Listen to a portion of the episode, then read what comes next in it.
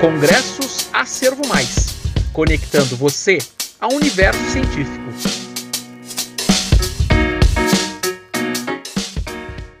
Irei apresentar o trabalho intitulado como Análise quantitativa da realização de abdominoplastia pós-cirurgia bariátrica no Brasil.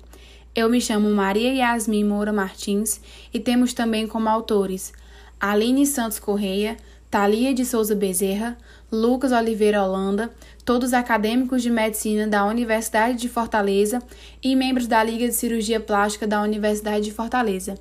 E temos como orientador o Dr. Marcos Vinícius Ponte de Souza Filho, professor do curso de Medicina da Universidade de Fortaleza e orientador da Liga de Cirurgia Plástica da Universidade de Fortaleza. E para introduzir o trabalho, podemos notar que a obesidade é uma doença que influencia na aquisição e manutenção de relações interpessoais, além de dificultar várias atividades no cotidiano. Portanto, é notório o crescimento do número de pacientes submetidos à cirurgia bariátrica, pois, após a perda ponderal, há um excesso de pele em diversas regiões do corpo. E vários procedimentos cirúrgicos podem ser realizados para tornar novamente o corpo esteticamente agradável, como a abdominoplastia, mastoplastia, tossoplastia, entre outros. Este trabalho tem como objetivo realizar uma análise epidemiológica e descritiva, elucidando a tendência temporal e distribuição demográfica dos pacientes submetidos ao procedimento de abdominoplastia pós-cirurgia bariátrica no Brasil nos últimos 10 anos.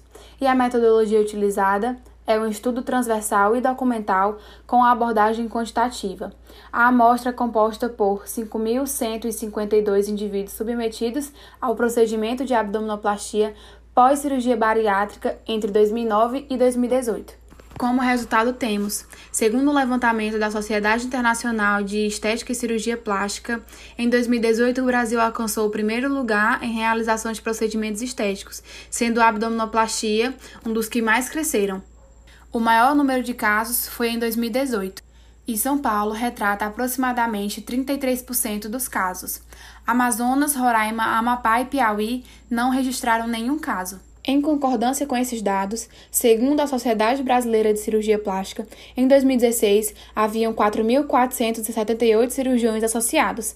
Desses, 35% são do estado de São Paulo e apenas 1,6% representam Amapá, Roraima, Amazonas e Piauí. Para concluir, a crescente procura em alcançar um padrão estético, aliada a indicações cirúrgicas após a perda maciça ponderal, podem explicar o aumento notório do número de abdominoplastias realizadas na última década no Brasil. Ademais, observa-se que, no estado de São Paulo, há um grande número de cirurgiões plásticos, o que justifica a maior realização deste procedimento em São Paulo comparado aos outros estados citados anteriormente. Gostou dessa apresentação?